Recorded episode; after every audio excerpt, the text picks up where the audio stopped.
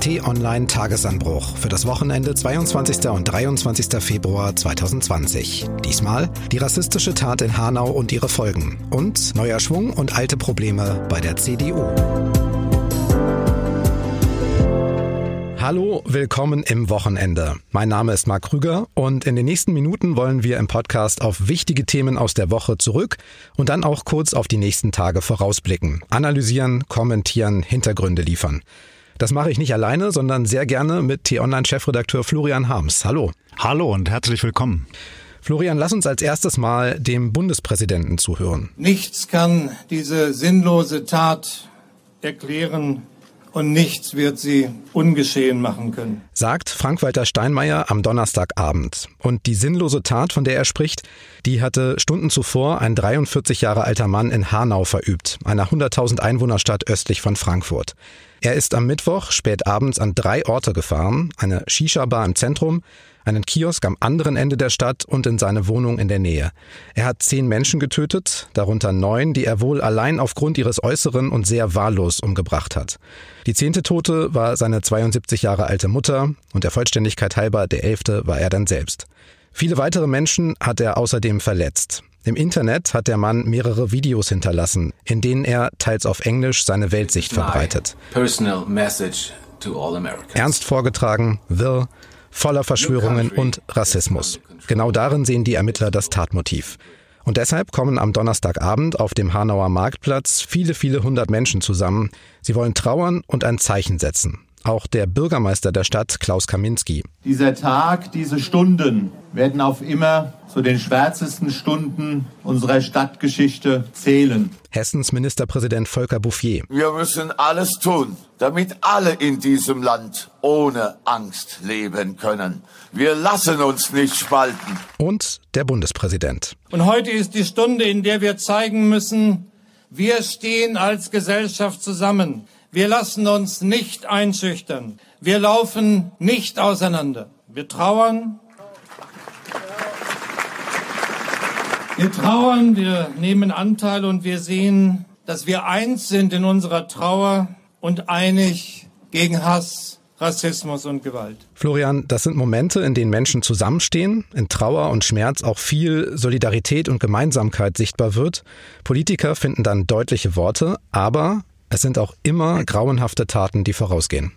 Ja, man ist erschüttert. Das ist ja jetzt schon die dritte große rechtsextremistische Gewalttat innerhalb kurzer Zeit. Mhm. Wenn wir uns nochmal erinnern an den Mord an Walter Lübcke und an den Angriff auf die Synagoge in Halle. Jetzt also Hanau. Und das macht etwas mit unserer Gesellschaft. Umso wichtiger ist es, dass das, was wir gerade gehört haben, passiert ist, dass nämlich Spitzenpolitiker und auch das Staatsoberhaupt Stunden später an den Tatort geeilt sind um, um die Opfer zu trauern, den Angehörigen ihr Beileid auszusprechen und auch die Menschen vor Ort zu unterstützen. Das ist etwas ganz anderes, als wie es beispielsweise noch in den 90er Jahren gewesen ist, wenn wir uns mal erinnern an die Gewalttaten in Hoyerswerda oder Mölln, mhm. wo sich die Menschen alleingelassen gefühlt haben und wo der damalige Kanzler Kohl sich sehr, sehr seltsam verhalten hat. Also da hat die Politik auch gelernt. Die meisten der Opfer sind türkisch oder kurdischstämmig, aber seit langem in Deutschland oder hier geboren. Das Aussehen, das war offensichtlich das einzige Auswahlkriterium für den Täter. Auch aus den Videos und einem Text, den er veröffentlicht hat, wird der Rassismus und der Hass des Mannes auf alles vermeintlich Fremde ziemlich deutlich. Trotzdem ist er vorher nicht damit aufgefallen, die Behörden hatten ihn nicht auf dem Zettel und offenbar auch sein Umfeld nicht. Und wenn einer so lange im Stillen sich radikalisiert und dann plötzlich zuschlägt. Was kann man da machen? Wie soll man das entdecken? Das ist sehr schwierig. Wobei wir schon nochmal nachhaken müssen. Unser Kollege Jonas Müller-Töwe, unser Investigativrechercheur, hat ja gerade berichtet, dass der Täter schon vor einiger Zeit ein Schreiben an den Generalbundesanwalt gerichtet hatte. Und dieses Schreiben ist in großen Teilen identisch mit dem Pamphlet, dem Manifest, was er jetzt kurz vor den Taten im Internet veröffentlicht hat. Das heißt jetzt nicht, dass dort ein riesengroßer Fehler gemacht worden ist bei der Generalbundesanwaltschaft. Ja, aber man muss dem schon nochmal hinterhergehen. Irgendwo gab es da schon Auffälligkeiten. Ja, es ist sehr schwer, solche Täter zu erkennen oder radikalisierte Menschen vorab zu identifizieren, bevor sie dann zu so einer schrecklichen Tat schreiten. Aber wir sollten nicht vergessen, dass diese Tat und auch die anderen, über die wir gerade gesprochen haben, vor einem Hintergrund stattfinden. Und der Hintergrund ist die zunehmende Radikalisierung und Spaltung in unserer Gesellschaft. Mhm. Und genau darauf haben ja auch viele angespielt nach der Tat, vor allen Dingen viele, die ohnehin von Rassismus betroffen sind. Die haben gesagt, wir haben Angst und sie fragen sich, wie können wir uns schützen und wer kann uns schützen? Ja, das müssen in erster Linie die Sicherheitsbehörden tun. Und da muss man ganz klar sagen, sowohl die Polizei als auch der Verfassungsschutz haben sich in den vergangenen Jahren sehr stark auf die islamistische Gefahr konzentriert. Das ist ja auch nicht falsch, denn die Gefahr gibt es und die gibt es bis heute. Aber, und das wissen wir eben auch aus Hintergrundgesprächen mit den Sicherheitsbehörden, es wird dort heute durchaus selbstkritisch gesehen, dass man dabei eben zu wenig die Gefahr von rechts beachtet hat. Und da findet gerade ein Umdenken statt beim Bundeskriminalamt, wo jetzt viel mehr Stellen geschaffen werden für die Überwachung des rechtsextremen Feldes, aber auch beim Verfassungsschutz, auch bei den Landeskriminalämtern so. Also das ist mal das eine. Das zweite ist, dass die Politik das Problem viel ernster nehmen muss und viel massiver dagegen vorgehen muss. Ja? Also einige Leserinnen und Leser haben uns, finde ich, sehr treffend geschrieben. In den 70er und 80er Jahren hingen überall in Deutschland die Fahndungsplakate für die RAF-Terroristen. Was ist eigentlich heute mit den über 100 untergetauchten Rechtsextremisten? Warum hängen nicht überall bundesweit Fahndungsplakate nach diesen Menschen? Mhm. Und der dritte Punkt ist, dass wir als Bürgerschaft jeder einzelne von uns etwas gegen die zunehmende Spaltung und Polarisierung, den Hass in unserer Gesellschaft tun können. Auf den einen Punkt hat Bundesinnenminister Horst Seehofer reagiert. Er hat gesagt, die Polizeipräsenz wird erhöht. Gerade auch hier in Berlin sieht man, dass vor jüdischen Einrichtungen sowieso schon immer massiver Polizeischutz steht. Jetzt sollen auch Bahnhöfe und Flughäfen natürlich geschützt werden, aber auch Moscheen. Das heißt also, die Reaktion wäre, dass Moscheen dann ähnlich geschützt werden wie heute schon jüdische Einrichtungen.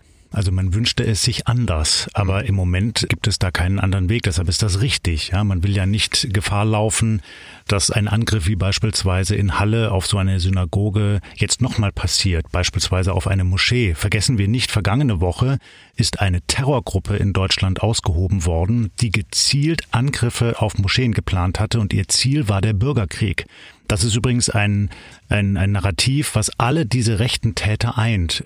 Es gibt da eine, eine theoretische Grundlage, das ist das sogenannte Buch der Turner-Tagebücher mhm. von einem amerikanischen Autor. Der hat das skizziert und das wird im Internet massenhaft verbreitet in dieser rechten Szene. Kurz gesagt ist das Ziel, dass man einen Bürgerkrieg auslösen will, um dann die staatlichen Institutionen zu stürzen. Das Prinzip dabei ist es, dass man sich eben nicht, wie beispielsweise in den 80er Jahren, mit einer Terrorgruppe verbündet, wie beispielsweise der RAF, sondern dass man das Prinzip des einsamen Wolfes pflegt. Also jeder soll an seinem Ort zuschlagen und so dazu beitragen, dass die Gesellschaft destabilisiert wird. Wir kümmern uns um die Frage, was tut der Staat? Bundeskanzlerin Angela Merkel ist Teil davon und sie sagt, die Bundesregierung und alle staatlichen Institutionen stehen für die Rechte und Würde eines jeden Menschen in unserem Land. Wir unterscheiden Bürger nicht nach Herkunft oder Religion. Ja, völlig richtig, das zu betonen, steht aber auch so im Grundgesetz. Die Kanzlerin sagt aber auch etwas zur traurigen Realität. Rassismus ist ein Gift, der Hass ist ein Gift. Und dieses Gift existiert in unserer Gesellschaft und es ist schuld an schon viel zu vielen Verbrechen. Über eben diese Verbrechen haben wir auch immer wieder berichtet.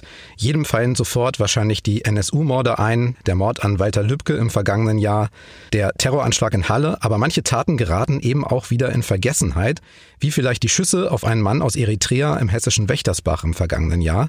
Wir hatten die Gruppe in Freital, ein rechtes Netzwerk namens Nordkreuz mit angeblichen Todeslissen. Ich kürze mal ab.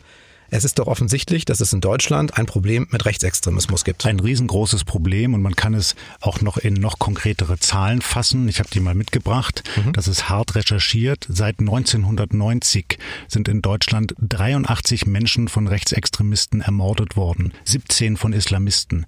Das heißt jetzt nicht, dass man relativiert oder sagt, die islamistische Gefahr ist nicht so groß, aber es ist schon ein ganz klares Zeichen, wo hier die Hauptgefahr in unserem Land gerade ist. Und das muss man auch all jenen Menschen sagen, die jetzt immer wieder dann kommen und sagen, ja, aber der Linksextremismus, ja, aber der islamistische Terrorismus gibt es klar.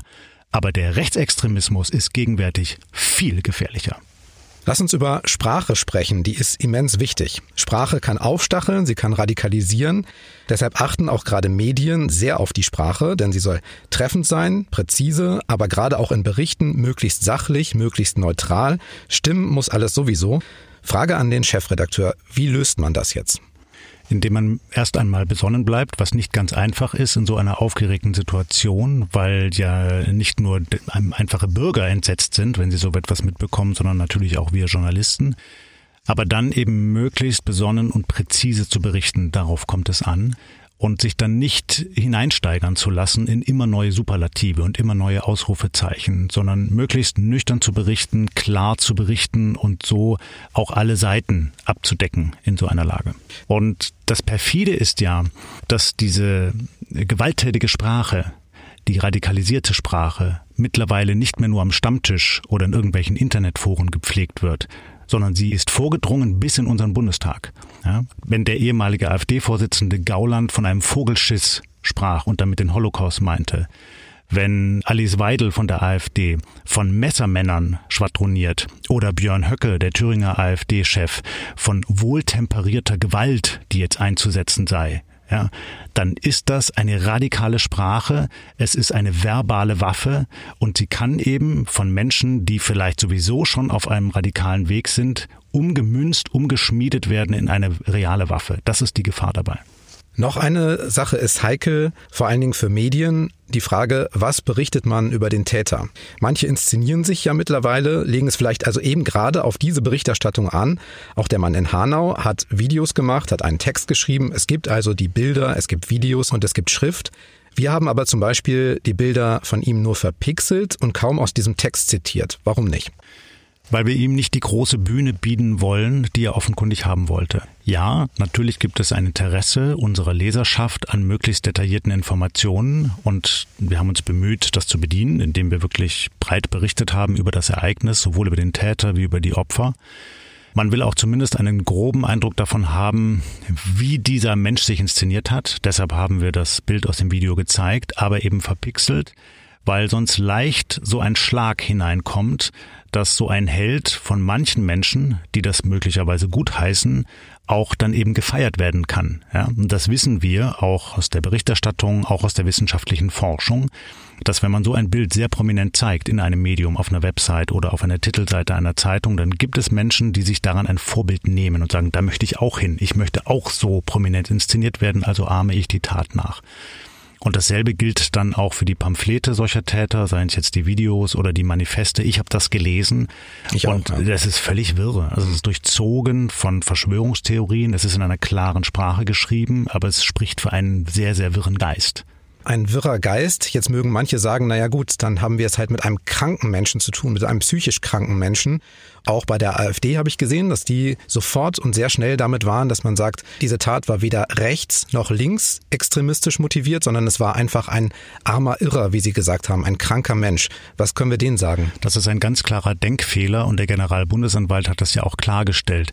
Natürlich spricht dieses Pamphlet für einen wirren Geist, aber aus diesem Pamphlet spricht eben auch ganz klarer Rassismus. Abstrusen Verschwörungstheorien, aber eine zutiefst rassistische Gesinnung aufweisen. Und wir haben hier dasselbe Prinzip wie beispielsweise auch bei dem mutmaßlichen Täter, der Walter Lübcke erschossen hat. Auch dort bei Stefan E. ist ein Borderline-Syndrom schon in der Vergangenheit mal diagnostiziert worden.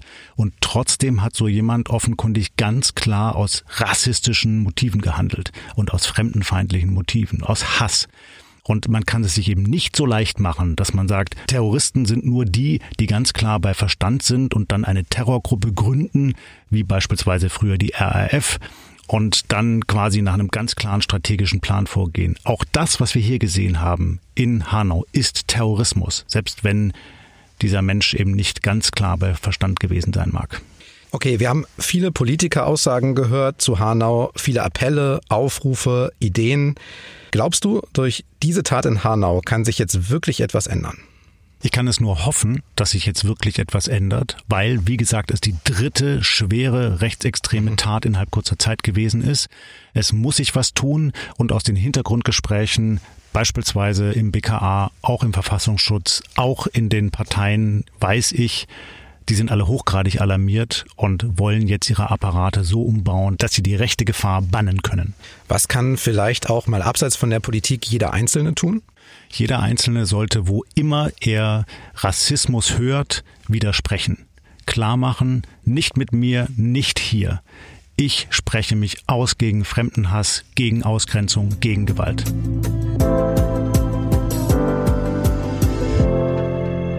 Zweites Thema, der Zustand der CDU. Es ist äh, richtig, ich habe heute Morgen in einer Mail gegenüber der Parteivorsitzenden meine Bewerbung und Kandidatur um den Vorsitz der CDU Deutschlands erklärt verkündet der Außenpolitiker Norbert Röttgen und bringt damit gleich zu Wochenbeginn ordentlich Schwung in die Debatte um den künftigen CDU-Chef. Denn den 54-Jährigen hatte bisher niemand so richtig auf dem Schirm.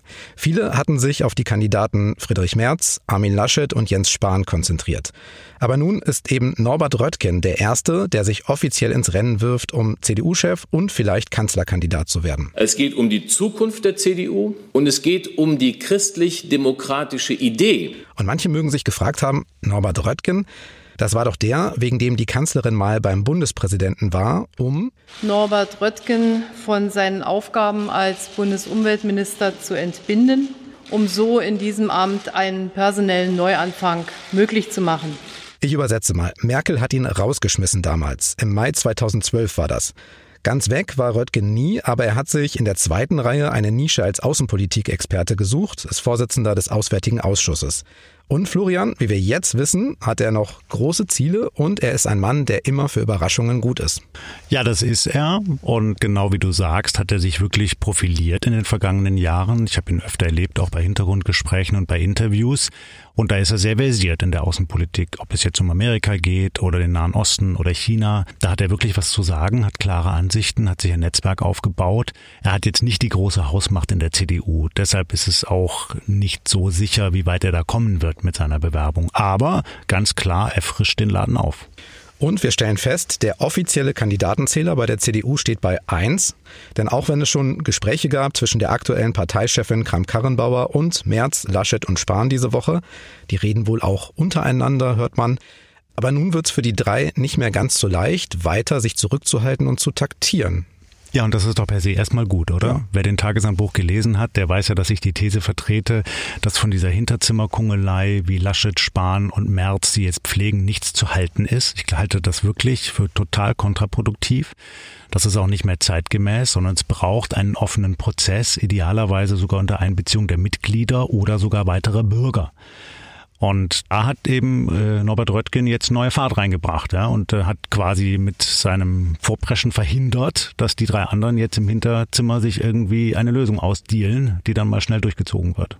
Wir haben ja hier im Podcast schon drüber gesprochen, dass die CDU momentan geführt wird von einer Chefin auf Abruf und einer Kanzlerin, die nach vielen, vielen Regierungsjahren und so langsam auf der Zielgeraden der Macht ist.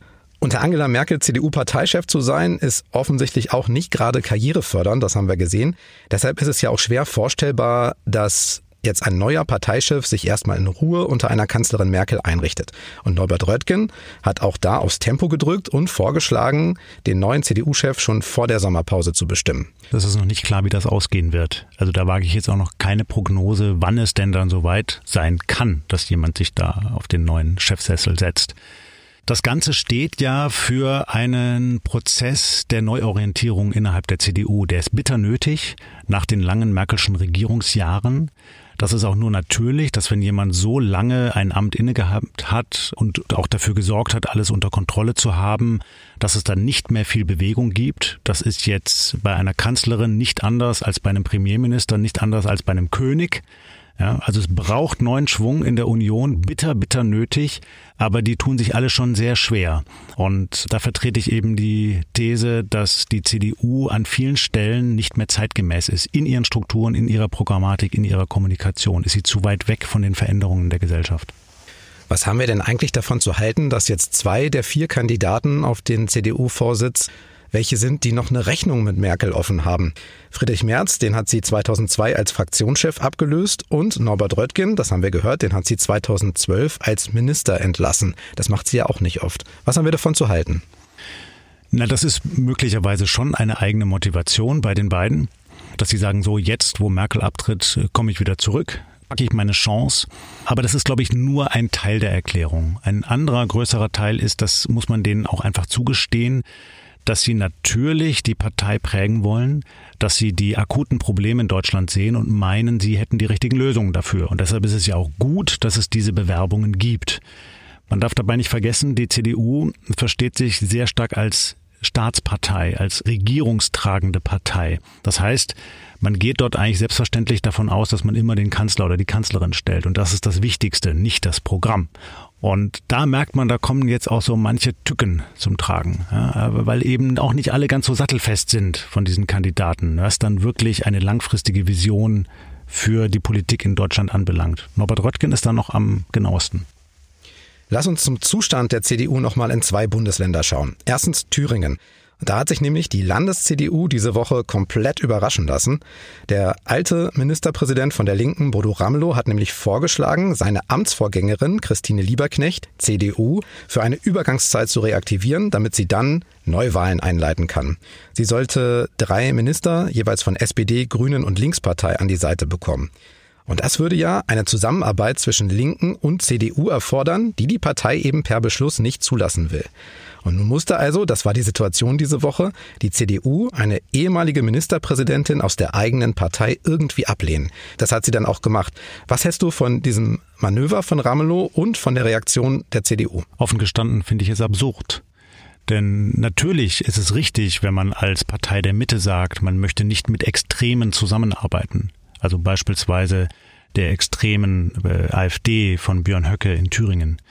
Für die andere Seite muss man das aber möglicherweise neu bewerten. Klar gibt es in der Linkspartei auch noch in Teilen extremistische Positionen, aber eben nicht unter der Führung von Bodo Ramelow. Der ist eher ein bürgerlicher Politiker. Und daran sieht man eben dieses Dilemma der CDU, dass man mit so apodiktischen Beschlüssen, wir arbeiten überhaupt gar nicht, nirgendwo mit der Linkspartei zusammen, im Jahr 2020 in Deutschland nicht mehr vorankommt. Ja, weil man ist dann einfach nicht mehr mehrheitsfähig in einigen Bundesländern.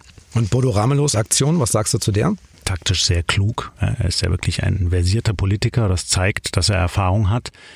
Da mag man auch Kritik dran üben, aber auf der anderen Seite, er hat eben einen Weg aufgezeigt, wie sich diese Krise lösen lässt. So, und hat sehr geschickt eine ehemalige CDU-Ministerpräsidentin in Stellung gebracht. Das ist eigentlich ein Fingerzeig gewesen für die Bundespartei. Mensch, so kann es gehen. Zweites Bundesland, auf das wir schauen wollen, Hamburg. Da wird am Sonntag eine neue Bürgerschaft gewählt, woanders hieße das Landtag.